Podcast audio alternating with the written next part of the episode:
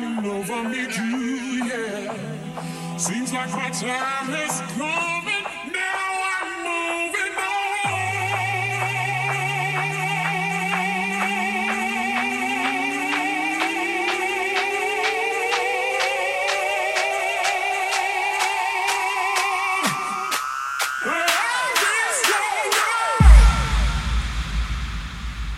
I'm